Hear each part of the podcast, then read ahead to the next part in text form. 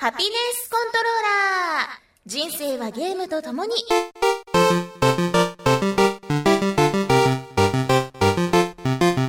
この番組は FPS から美少女ゲーム、さらには洋ゲームで、私 DJ みすずの生きる糧となっているゲームについてご紹介。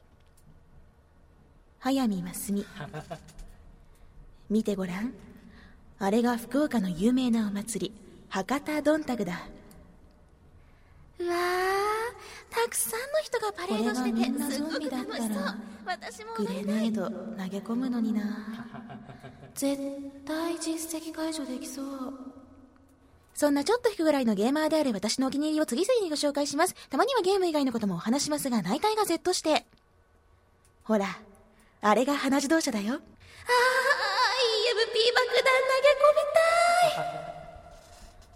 ハピネスコントローラーレベル29始まります。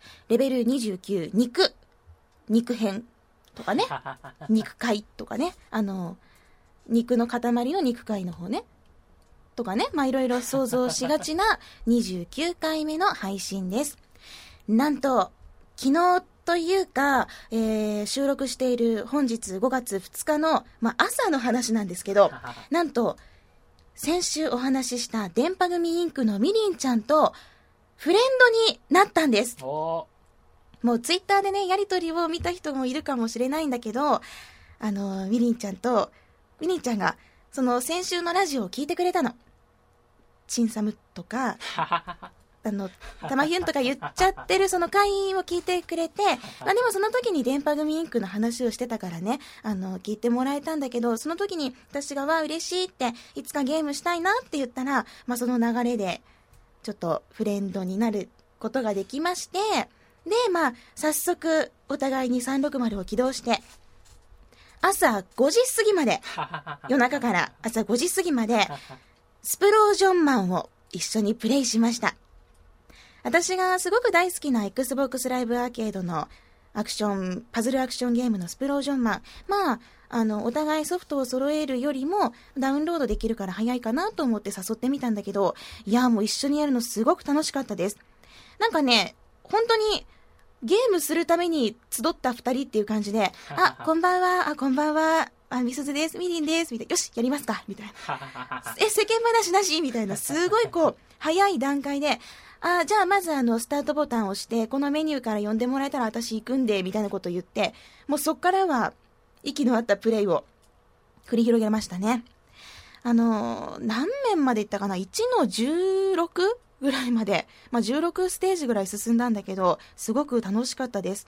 みりんちゃんめっちゃ話しやすくてね。で、あの、まあ、ゲーマーアイドルっていう、ね、そういうのお名前があって、やっぱ上手いんだよ。ゲームがすごくね、お上手で、だから、あの、説明しなくていいからすごい楽しいの。楽なの。えで、今まで私、その、女の人と一緒にゲームをする機会もいく何回かあって、で、その時はもうすごい優しくやっぱり教えるのね。優しくって難易度の優しいの方ね。あの、ここがスタートボタンでこの左スティックをこうするとこうなって、みたいなとこから教えるんだけど、なんかね、ついそういう風な意識で話そうとすると、あ、あそうやったらできる人やった、みたいな感じで、もうバッチリ、バッチリなプレイを見せつけられるという、いや、素晴らしい楽しい時間でありました。スプロージョンマンは、えー、2人プレイとかはずっと前にやったことがあったんだけど、忘れてる面もあったりして、だから2人で四苦八苦しながらクリアしました。一つのステージに20分以上かかったりとかね、もう2人でうらーみたいな、行けそこやーいわーみたいな、もうすごいね、夜中というか朝方に盛り上がってしまって。で、まあ、次の日お互いにお仕事があるということで、おはようございますの時間におやすみなさいをしたんだけどね。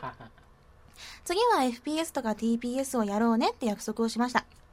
まあ、とりあえず、レフト4デッド2とかやりたいねって話をして、あとは、そうだな、うーん、うーん、ポータル2とか一緒にできたら楽しいんじゃないかななんて思いました。あと、スプセルとかね。うん。こう、ミリンちゃんとどんなゲームをしようかなと思うと、すごくワクワクしてしまいます。これはなんだろうね、こう、推しのアイドルと繋がれた瞬間というか、ちょっと言い方がいやらしいね。まあ、お友達になれたのがすごく嬉しかったです。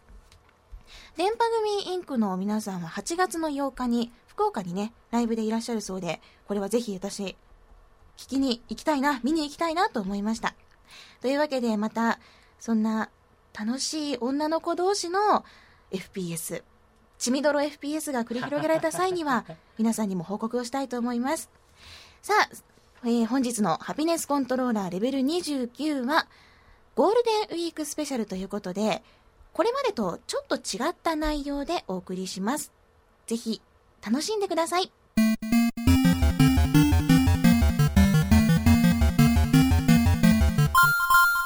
さあ、ゴールデンウィークスペシャルあと言いたいところですが、もう少しだけ私の近況報告は続きます。もうちょっとだけ雑談聞いてね。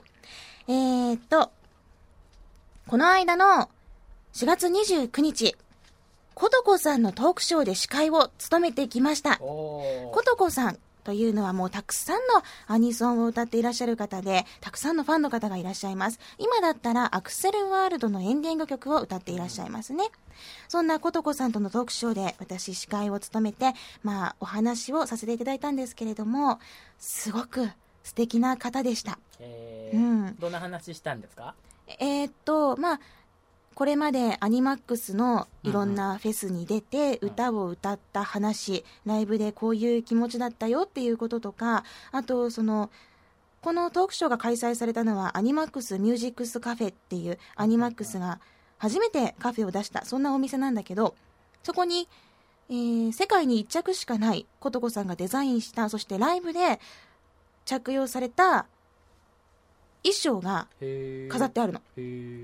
もう実際にそのライブで着たやつだよ。へそれが飾ってあって、まあこういう衣装はここをこういう風にデザインしたんだっていう話とーか、あとは、えーさっき言ったようにアクセルワールドエンディング曲歌ってらっしゃる、そのアクセルワールドは自分はこういう風に思って見ているとか、こういう思いであのエンディング曲を歌ってるんだよっていうことを本当にたくさん聞かせていただきました。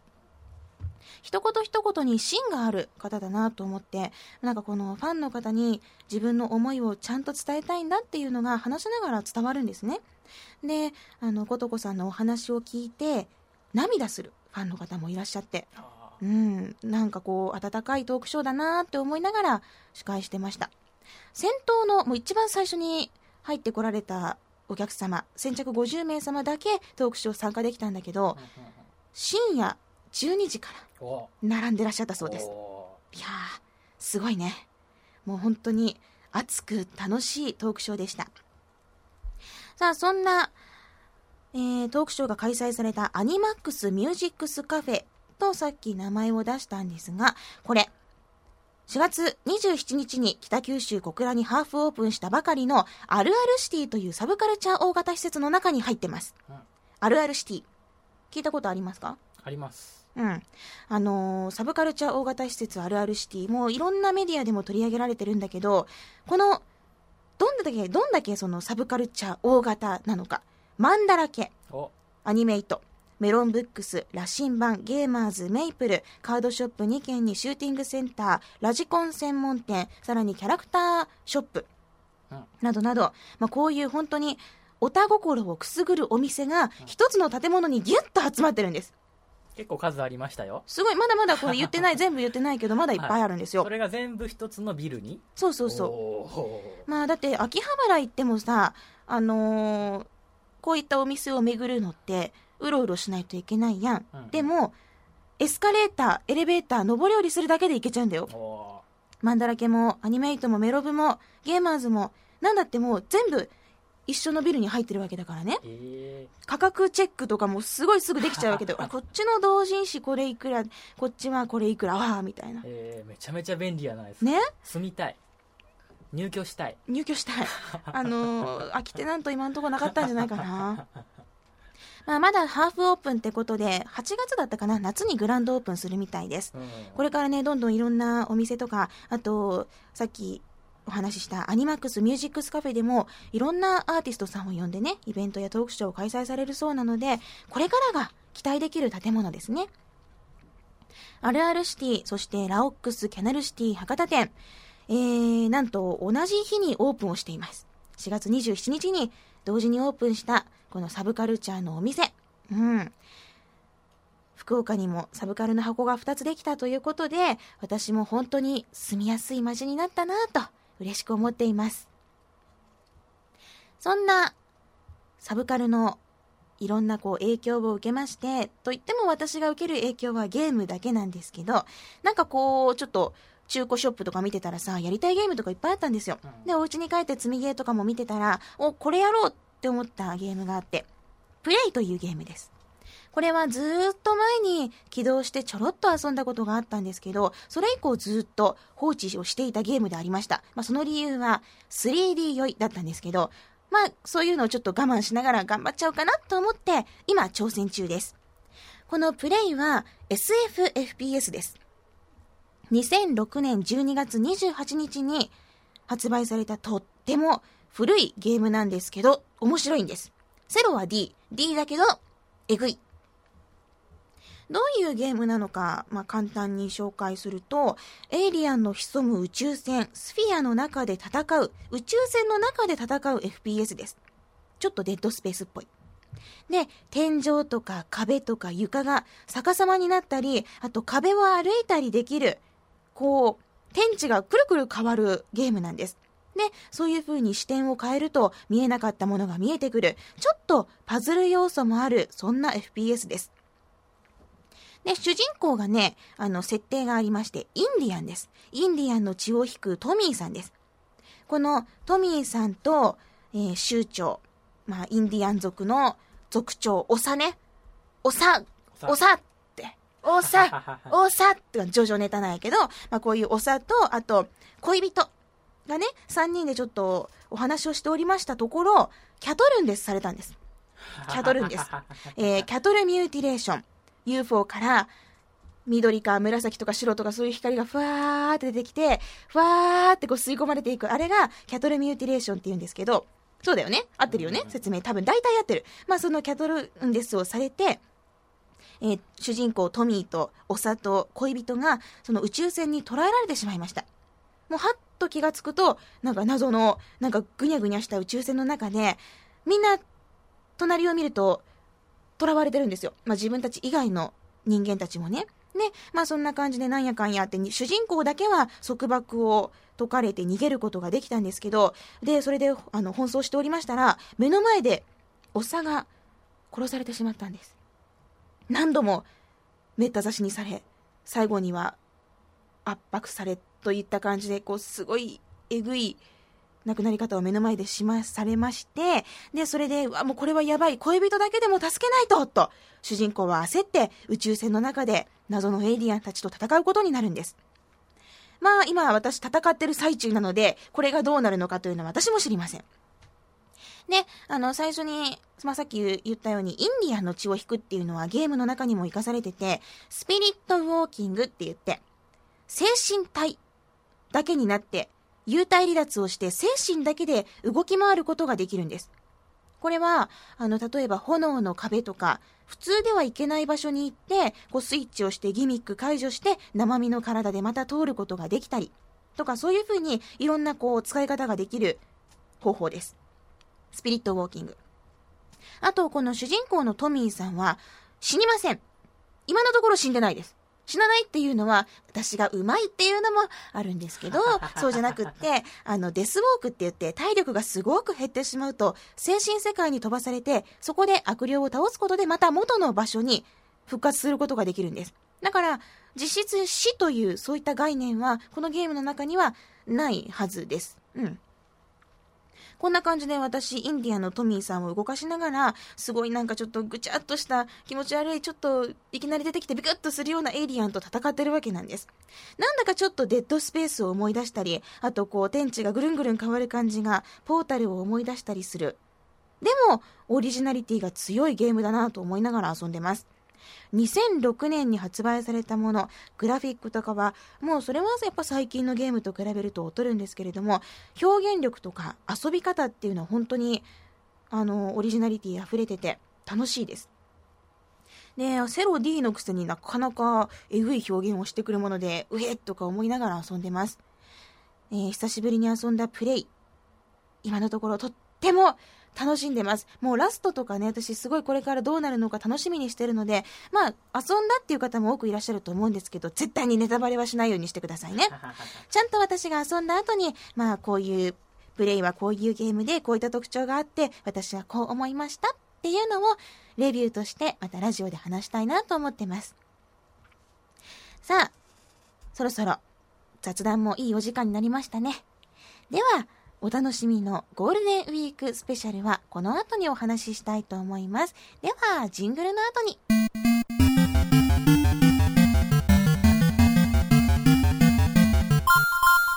ゴールデンウィークスペシャル企画。何すると思う？何すると思う？え、なになに何何？あのね、みんな大好き総集編。作る側が大好きな総集編。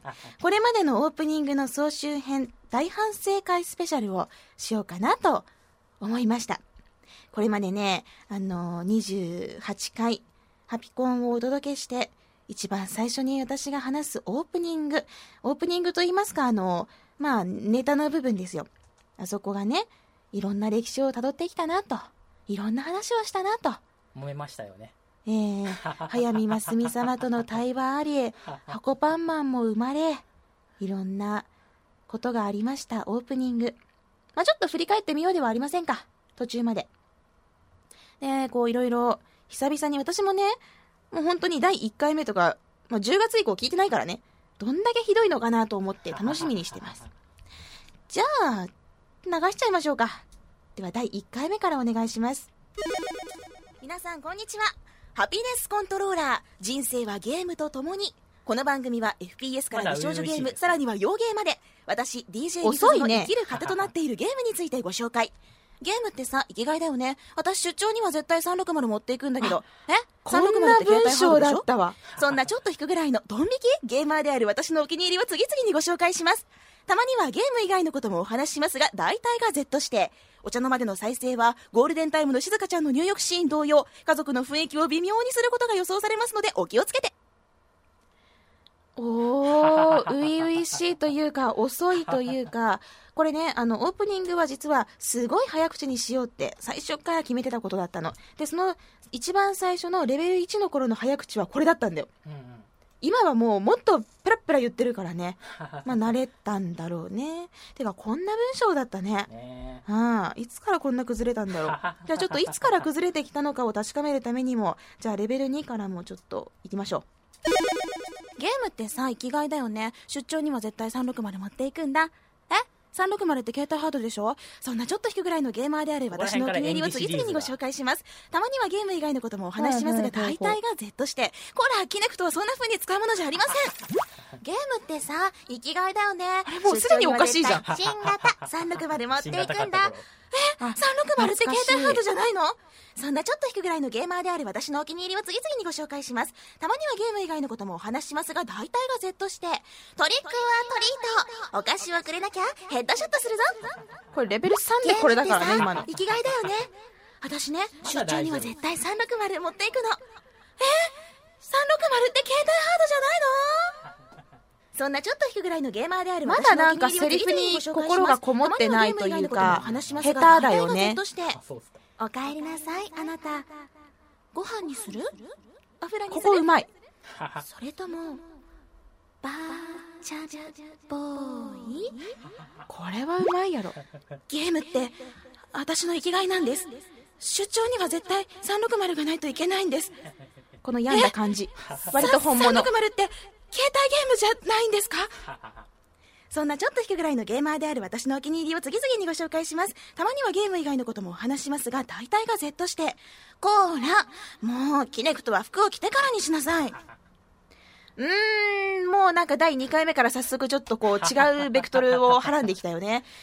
いやでも、まだこの辺りはオープニングとしては普通で、初めて聞いた人でも、あ、まあこういう360好きな人が、まあ持ち歩いてる人が、ラジオをやってるんだなってのが伝わる内容だよね。携帯ハードの下りを演技してたところですね。そうだね、携帯ハードについての、その携帯ハードというものをテーマに演技をしてたんだよ。うん。うんうん。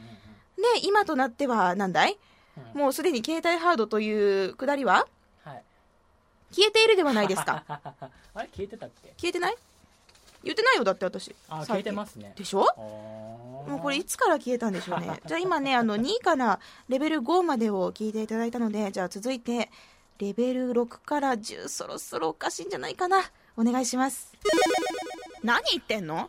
ゲームって生きがいに決まってんじゃん。切れた。切れた。っていうか出張には360持っていくのが基本なんだけど。は？何言ってんの ?360 って携帯ハードに決まってんじゃん。バカじゃないの？これはリアルだよちょっとぐらいのゲねーマーである私のお気に入りを次々にもう一回怒りたい私。たまにはゲーム以外のこともお話ししますが大体が Z して おいっ子ちゃんどいてそいつ殺せない。ゲームだけが生きがいでごめんなさい。私もうなんかおかしいわ。360さんのこといつも出張に連れて行ったり無理ばっかりさせてごめんなさい。私私あの時聞いちゃったんです。ドアの向こうであの人と話してるの360さんって本当は本当は携帯ハードじゃないんですね。なのに私でもそれでも離れられなくてごめんなさい。長い。そんなちょっと長えよ。私のお気に入りは次々しかもちょっとなかなかの迫真の演技やったね。話ししますが大体が Z してみすずうわー素敵なイルミネーション。街が輝いて見えるわ早見ますみ。おかしい。でも俺にはこの時からいるんだ。君の方が輝いて早見ます見えるよみ様 FPS やってる時の。ますみ様ああゲームって私の生きがいだったわ。出張にはいつも360を持って行ったっけ。360は携帯ハード。そうやっていつも自分に言い聞かせてた何の話？状況がわからん。あの実績が解除される頃私はもうこの世には。ポコン！ポコンポコン！やめてあげて。そんなちょっと引くぐらいのゲーマーである私のお気に入りを次々にご紹介します。たまにはゲーム以外のこともお話ししますが大体が Z して。あ！スライム肉まんだ！今日はどこから食べようかな？あ！右目のところから食べようかな？フォークで。みんなも真似してみてね。みすずです。完全別物になってますお客様の中におかしいね今の。360をお持ちの方はいらっしゃいませんか？鼻声。ざわざわ。ざわざわ。360なら私が持っています。あなたはメシ意味がわからん。アミスズと呼んでください。ここみすずさん考えたところですよそんなちょっと低いそうだったね。である私のお気に入りを次々にご紹介します。たまにはゲーム以外のこともお話しますが大体が Z してわあこんなイルミネーションの中アイススケートができるなんて素敵ね。早見ま すみ出るなこれ実は氷じゃなくて特殊なプラスチックなんだ。えー、冷たい氷の上で滑るのが楽しみだったのに。早見ますみこれでいいんだよ。もし本当に氷のスケート場だったらすぐ溶けちゃうだろ？アイススケート場が溶けるほど恋してる。360関係ねえ。ちょどういうことよこれ？ここら辺からラブ FM それでは帰りの会を始めます。起立。レイ。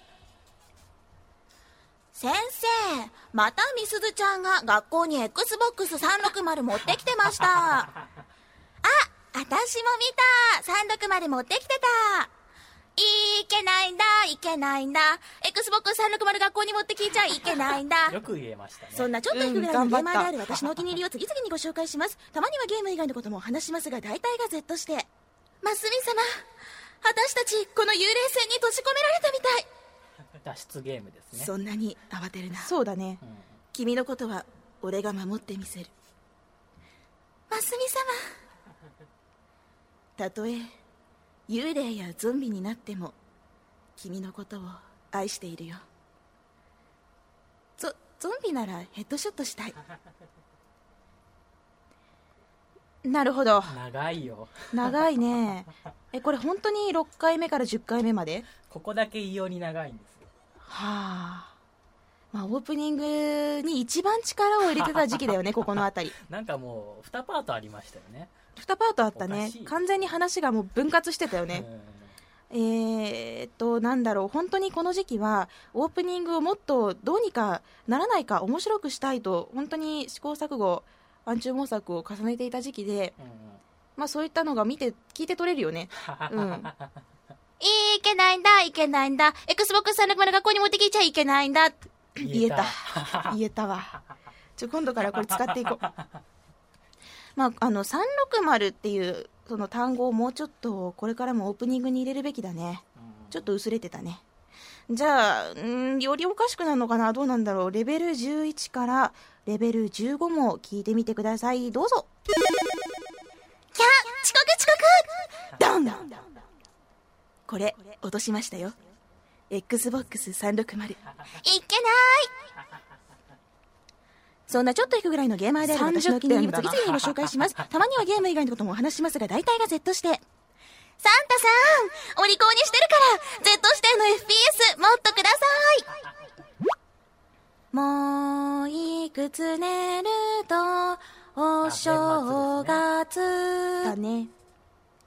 みすず家のお正月。お姉ちゃん、ここのボスが全然倒せんちゃけど。え？よーく弱点狙って撃ってん。あ、そこじゃない、もっと素早く。えい、貸してん、こうだ。こうやって素早いエイムからのヘッドショットが基本。あいつらの中身をぶちまけてやれ。み、みすずお姉ちゃん怖い。これ初めて聞いた人ドン引きだよ。ちょっと引くぐらいのゲーマーである私のお気に入りを次々にご紹介します。たまにはゲーム以外のこともお話しますが、大体が Z して。でへへとかも親戚の皆様、お年玉はゲイツポイントでください。それでは、新年一発目のなぞなぞです。ゲーム機はゲーム機でも、持ち歩きにとっても適している Xbox って360。バカそんなちょっと引くぐらいのゲーマーである私のお気に入りを考えたのは私次々にご紹介します。たまにはゲーム以外のこともお話しますが、大体が Z して、可愛いアイドルだと思った残念最高女ちゃんでしたあ、インサイドの時期だ最わ。高なデビューですね鏡よ鏡。世界で一番持ち運びやすい携帯ハードは何だい？奥様、それは PS ビータでございます。何ですって？毒リンゴをくれてやるわ。マッチは、マッチはいかがですか？温かいマッチ、いかがですか？赤ずきんちゃん。違う赤ずきマッチより。マッチよりの少女だよ。全然売れないわこの時ね、あ今のグリム童話でネタ探ししてたの。かうんあのうち家族みんなで楽しそうそうだこんな時にはマッチじゃなくて360エリート弾で温まろうあーエリート弾はあったかいなそんなちょっと引くぐらいのゲーマーである私のお気に入りをドン引きやろ次々にご紹介します。たまにはゲーム以外のこともお話しますが、大体が Z して。マスミ様の幻覚が手招きしてる。自覚があるんですね。なるほど。えー、今のでレベル15までを聞いていただいたんですけれども、どうでしょうか？どんどんどんどんなんかこう道がずれていっている気がしませんか？いやでもここ最後の5回分はちょっと追いついてきてましたよねそうだね、6から10が迷走して、あと、まあ、20から箱パンマンが出だしたあたりもちょっとおかしかったんだよ。まあ、あれは、ディレクターが考えてなかったんだよね。うん。いやー、いろんな歴史がありますな。これさ、レベル100ぐらいまで集まって、わーっと流したらすごそうだね。なんかもう、もうい、なんかね、原点回帰ということで、もう一回ぐらいさ、うんレベル1の原稿をいつか読んでみよう。あいいかもしれうないですね、、んなんだっけ、えー、360は携帯ハード。もう覚えてないや。なんだっけ。まあ、今度原稿用意しといてください。はいうん。さあ、今回のオープニング、まあ、これを見直して見てみると、またまた早見ますみですよ。使いすぎね、まゆ、ますみ様。好きなんだけど、わかるけど。うん。いや、もうこれ以上あの16からまた28まで聞いてほしいところなんですけれども、すごくすごく長くなっちゃうんですよ。この後もいろんなドラマが オープニングで始まってるので、ちょっとね、時間的にあれかなと思ったので、えーまたこのオープニング総集編ボリューム2を、またね、近々やりたいなと思っています。もしこのレベル1から15の中ですっごいお気に入りがあったんだっていう方がいらっしゃいましたら、まあ、そういった方向性で私がもっと進めていくかもしれないので、ぜひ教えてください。あと、オープニングのネタ、最近送ってくださる方、たくさん本当にいらっしゃるんですが、えー、こういうのもね、使っていきたいね。皆さんのネタもかなり面白いですよ。うん。ディレクターもちゃんと考えるのを忘れず、私も斬新なオープニングを考えつつ、皆さんにもたまにネタを教えていただいて、という感じで、また今後も素敵なオープニングで皆様をお迎えしたいなと思っています。なんかちょっとかっこよく締めようと思ったんだけども、ネタがネタだからね。まあいいや、こんな感じでゴールデンウィークスペシャルでした。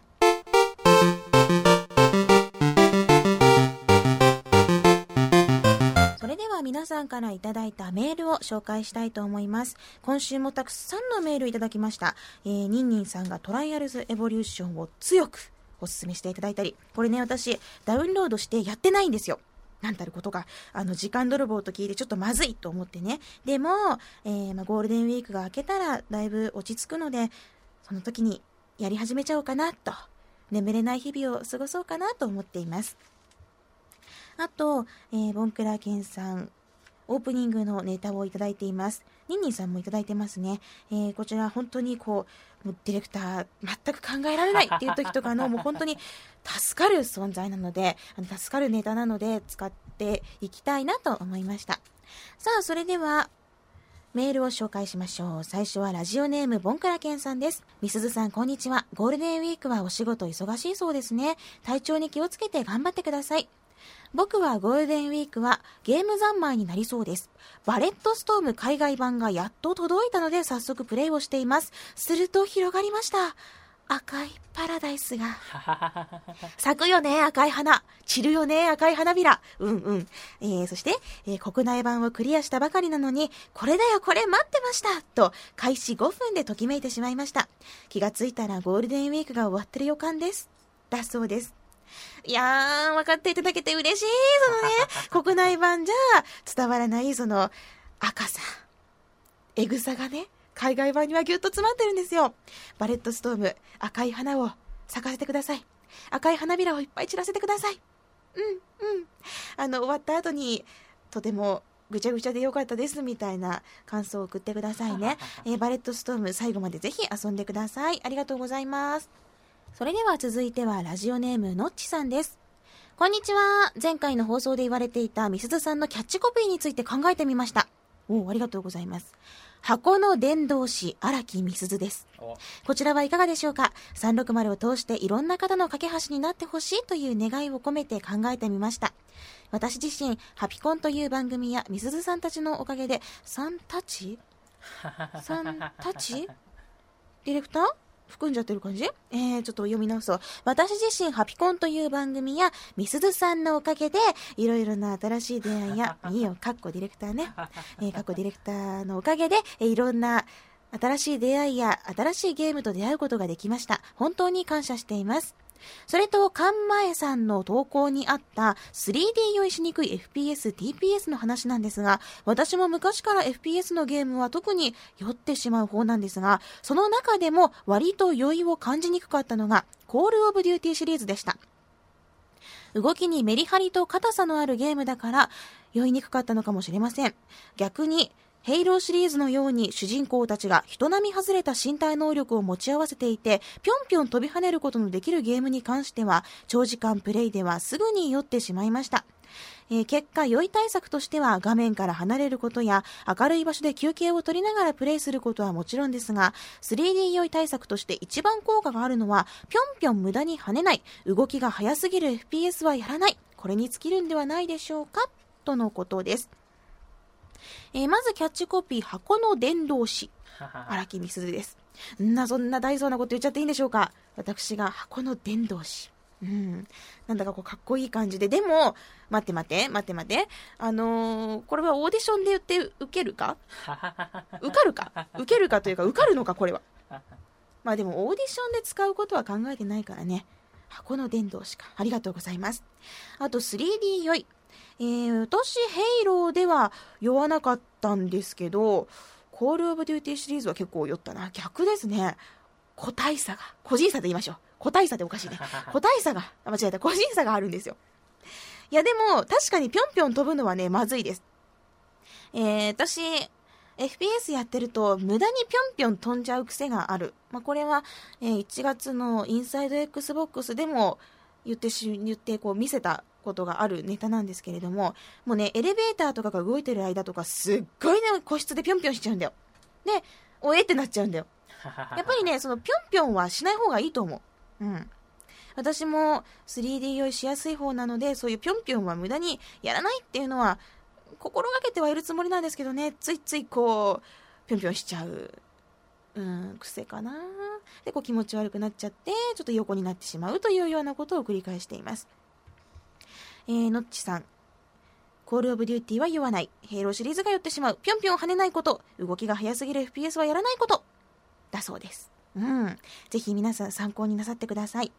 私も、ぴょんぴょん跳ねないというのをもうちょっと心がけたいと思います。ありがとうございます。え他にもメールが届いてますね。ラジオネームゆきさんが、え4月16日にゴールドが切れてしまったそうです。切れてからまだ1ヶ月経ってないのか。私もね、実は5月9日にゴールドが切れてしまいます。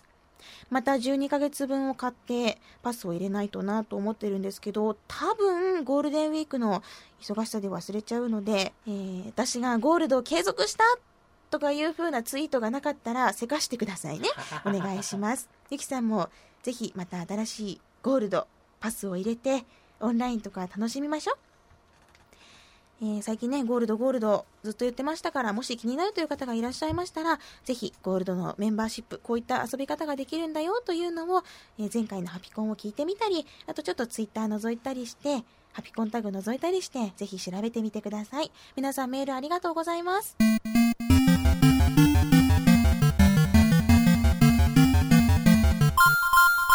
それでは続いてはツイッターのハピコンタグに届いた皆さんの、えーツイートを紹介したいと思います。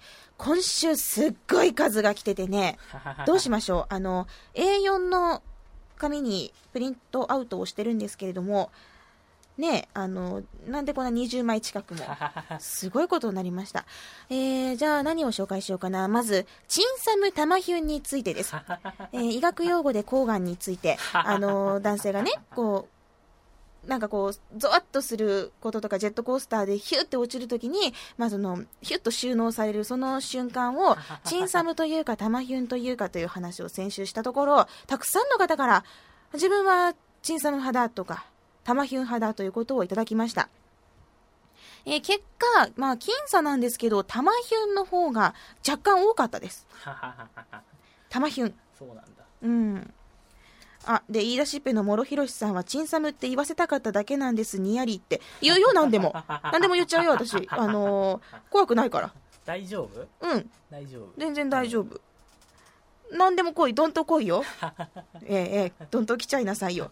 えー、チンサム、タマヒュン。ヘタッピさん、サムもヒュンも言わん。そもそも下腹部で表現しない。魂が抜けると表現する。抜けたことはまだない。え私もタマヒュン、チンサムしたことないけど言ってる。ー、うん。魂が抜ける、玉抜け。どっちにしろ玉やん。ねえ。えーと、他には？ニンニンさん。体感として、チンがサムと感じるか、玉がヒュンと感じるかで考えると、玉ヒュンに1票。てか、これ次回集計発表するのかな？あのーは集計とか発表とかするつもりはそんなになかったんですけど、ものすごい数が届いたので、これは収集つかんと思って、ここら辺で、ちゃんとね、言っておこうと思いました。えー集計の結果、玉ヒュンが多かったです。あとは、うーん、タコさん。久々ハピコンタグ検索したら何の話題なのかと。本当ですよ。もう私もなんかハピコンタグ見るたんびになんか、チンとかタマとか書かれてて、なんかもう下品な、下品なタグだなーって思ったけど、言い出したのは私だったなって思って、そうかそうか、皆さん訓練されたリスナーさんだったわって思ったの。うん。まあ、こんな番組ですけど、皆さん大丈夫ですよね。これからも聞いていただければと思います。皆さんの、まあ、玉ヒュン芸は、とりあえずいろいろ見てみました。ミラーズエッジ、セインツロウザサード、あとは、えーライオットアクトはもちろんのこと、トライアルズエボリューションだったり、プロトタイプ、アサクリ、あー、アサクリ来るね。アサクリヒュンしちゃうね。あと GTA、ジャストコーズなどなど、いろんな、えーゲームの名前が届いています。もしし、玉ヒュンを味わってみたいという方がいらっしゃいましたら、いらっしゃいましたら、えー今、挙げたタイトルを遊んでみれば、わかるんじゃないかなと思います。あもうそっちに決定したんですねあ、私もともと玉ヒュン派だから。あそうそうそうそううん。まあ、ディレクターも玉ヒュンしてみたらいいよ。ね。じゃあ、続いては、キャッチコピーについて話そうと思ったところ、あの、今、今しがたも本当に今ツイッター見たら、いっぱいね、キャッチコピーの話題が続いてたんだよ。だから今話しちゃうのはもったいないかなと思ったので、キャッチコピーの話はまた来週はい、まだまだ募集しております。えー、その他の話題で、ライカさん、ミスドさんおすすめのあワールド・オブ・ケフリングスを買いました。こういう系統のゲームで良さそうなのを探していて、体験版が面白かったとのことです。これはね、あの、私も紹介したゲームなんですけど、自分のアバターを使って小人さんたちを助けながら王国を作っていく、本当にほのぼのした、私にしては珍しく平和なゲームをハマって遊んだものでありました。ぜひ体験、あ、もう、そうか、買いましただからもう購入されてるのか。おおじゃあぜひ最後まで、お城を建てるまで遊んでほしいなと思います。ありがとうございます。あと、古川みりんさん。そうなんだよ。おハピコンタグにね、ツイートしてくれたの。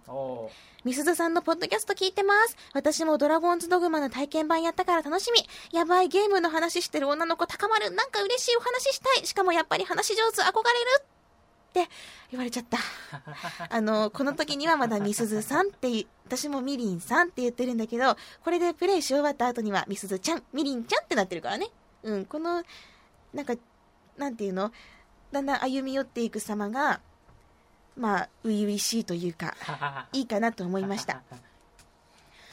他には、箱丸歴。皆さん長いです。3年、4年、えー初代からで10年とかね。3年。平均すると大体3、4年っていう感じかな。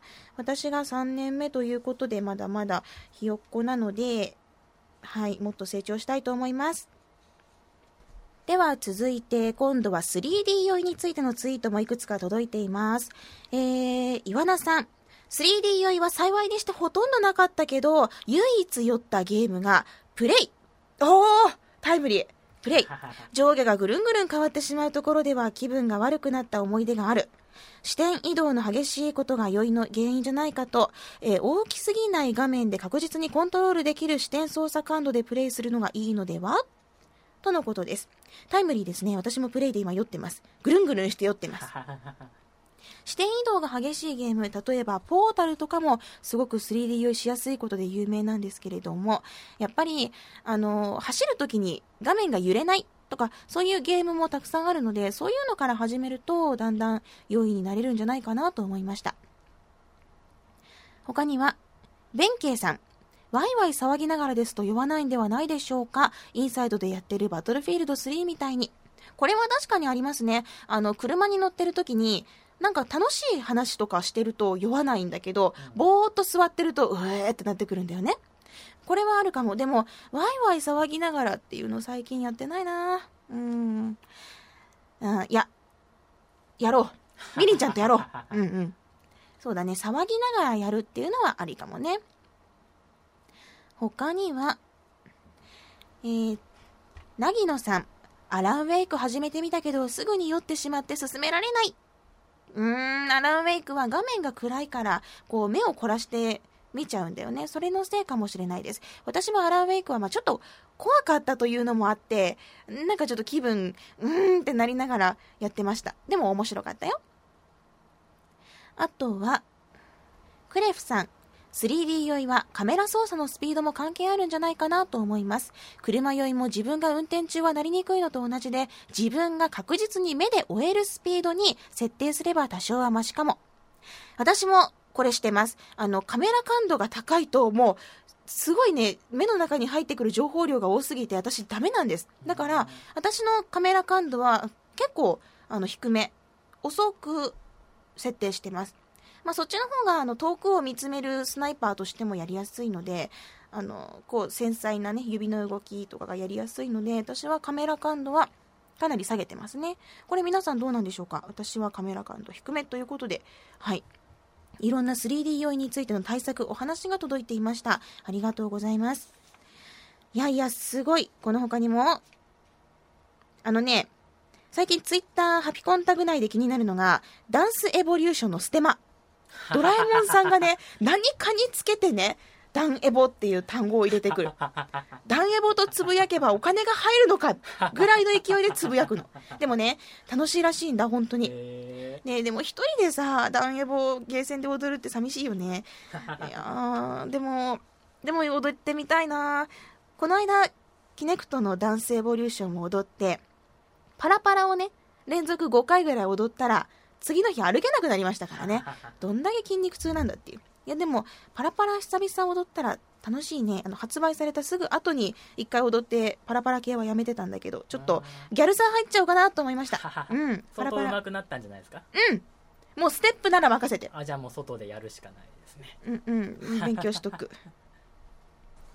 続いては、ダインさんかな？デインさんかな、えー自分への誕生日プレゼントでキネクトスターウォーズ買った。めちゃくちゃなりきれて面白い。パダワンになったよ、俺。しかし、買ったことは嫁に話していない。怖フォースよ、俺を守りたまえ。明日話そう。だそうです。うん、あの、あのね、怖いよね。それいつ買ったのって言われるのすごい恐怖。私も、あの、リビングでゲームをしてた時、みすずそれ、新しいゲームじゃない？みたいな。見たことないけど。うんいや、あの、中古で安かったんだよ。みたいなことを言ったりしてたね。あと、私、お洋服を買いに行った時に、その、買ったお洋服を着て帰ることが多いんですよ。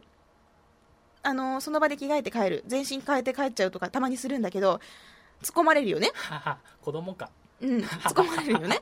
で、なんかこう、あれ？なんかい、出ていた時と服違うんじゃない？って言われて、いや、あの、そんなことないんだけど、あ、まあちょっと変えたかな、みたいな。いくらだったの？って言われて、うんまあちょっとした。ちょっとしたかな。みたいな感じでね。いや、やっぱ言うんだよね。それを、あの、奥様から言われるっていうのは結構、お母さんから言われる以上に怖いんじゃないかなと思います。えー、フォース守ってくれたんでしょうか。まあでも、ね、好きなことを趣味に理解がある奥様であるといいなと思います。みんなそうだよね。大丈夫だよ。きっと、皆さん優しいよ。うん。リコリスさん。男6人酒飲みながらキネクトビ、えーキネクトゲームのダンスエボリューションで汗を流す。踊るの楽しいなよし、じゃあゲーセン GO ですよ、これは。私もゲーセンデビューをいつかするので、男6人。酒飲みながらは外ではちょっとまずいけれども、ゲーセンのダンエボもちょっとやってみませんか？まあ私はまた今度やるけど。みんなのレポート待ちね。あとは、つくもりゅうさんで合ってるかな ?99 と竜、つくもりゅうさんかな？えー、みすずさんバレッチやってないのか？意外だわ。箱好きなら誰しも通る道だと思ってたわ。えー実績が鬼畜だとは全然思わなかったな。コールオブデューティー4のマイルハイクラブの方がよっぽど鬼畜ってか解除できてへん。というツイート。バレットウィッチはやりたいんですけど、やってなかったんです。でも、あの、バレットウィッチについてもいくつかツイートが届いてまして、これは面白い、面白いよ、おすすめだよっていうのが届いてるので、あの、ちゃんとやりたいと思います。しかし、探している時に限って、中古屋さんに売ってないんですよ。うん。あんなに見たのになーみたいな、ツタヤ行って、ゲオ行ってっていう感じで見たんだけども、ない。まあ、ここは Amazon でポチっちゃおうかな。こんな感じで本当にたくさんのツイートが届いています。皆さんありがとうございます。さあ、こうやって話している間にもハピコンタグは進んでいます。ラスカルの人さん、ハピコンまだーって、ごめんなさい、今撮ってる最中なんで、あの、今日中には上がると思うので、まあ、これが聞いている頃は、もう木曜日だと思うんですが、お待たせしました。えーたくさんのツイートありがとうございます。えー360オールスターズの話とか、ヘイロー国とギアーズ・オブ王国が戦ったらどっちが勝つのとか、こういう本当にね、面白いネタがたくさん、まあ自分で考えたネタなんだけど、あの、面白いお話がいっぱい届いてるので、こういうのは来週ね、ちょっとしっかりと時間を作って紹介したいなと思いました。ハピコンタグは何でも、まあゲームに関することなら何でも OK のタグなので、こういったゲーム遊んでるとか、ラジオ聞いてこう思ったとか、まあ、そういうことをぜひつぶやいてください。皆さん、たくさんのツイートありがとうございます。